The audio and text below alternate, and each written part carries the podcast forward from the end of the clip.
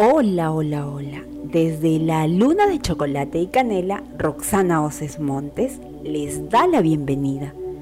Hoy les traemos un hermoso cuento para relajarnos y ponernos más fuertes. El cuento se llama El niño que volaba. Había una vez un niño que volaba.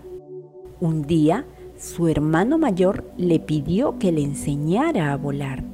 Rick así lo hizo y le dijo lo siguiente.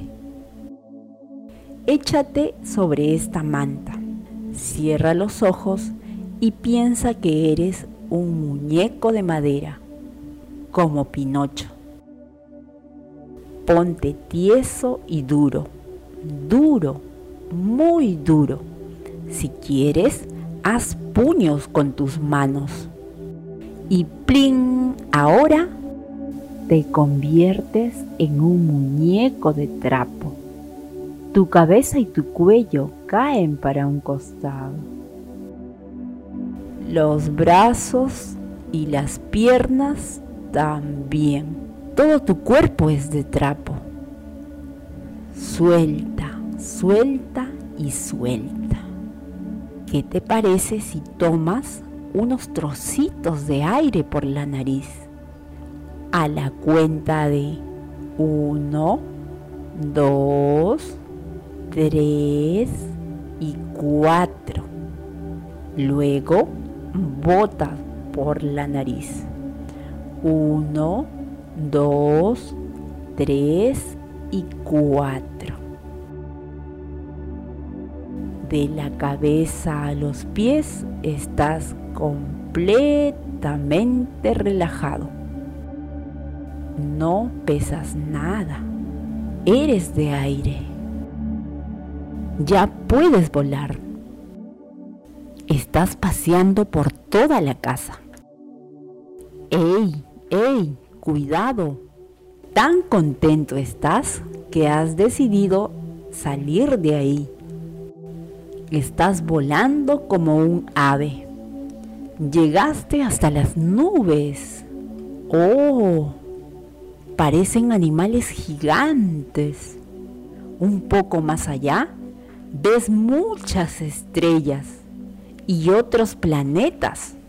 Pero el que más te llama la atención es el de la luz brillante. Sí, ese es el sol que te está enviando sus rayos de luz y se mezclan con los tuyos. ¡Qué emoción! Quieres seguir paseando y visitas a otros universos. Ahora que estás cargado de energía, decides regresar a la Tierra, al país donde vives, a tu barrio, a la casa donde tus padres te esperan y finalmente a tu cuerpo.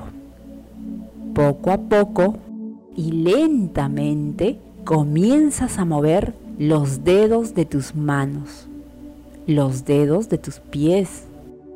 Mueves tus piernas, brazos, tu cabeza y todo tu cuerpo despacito, despacito, vas abriendo los ojos.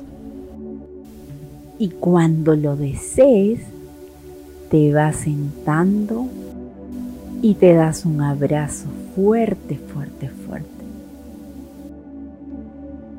Y después de este vuelo, puedes seguir haciendo tus cosas.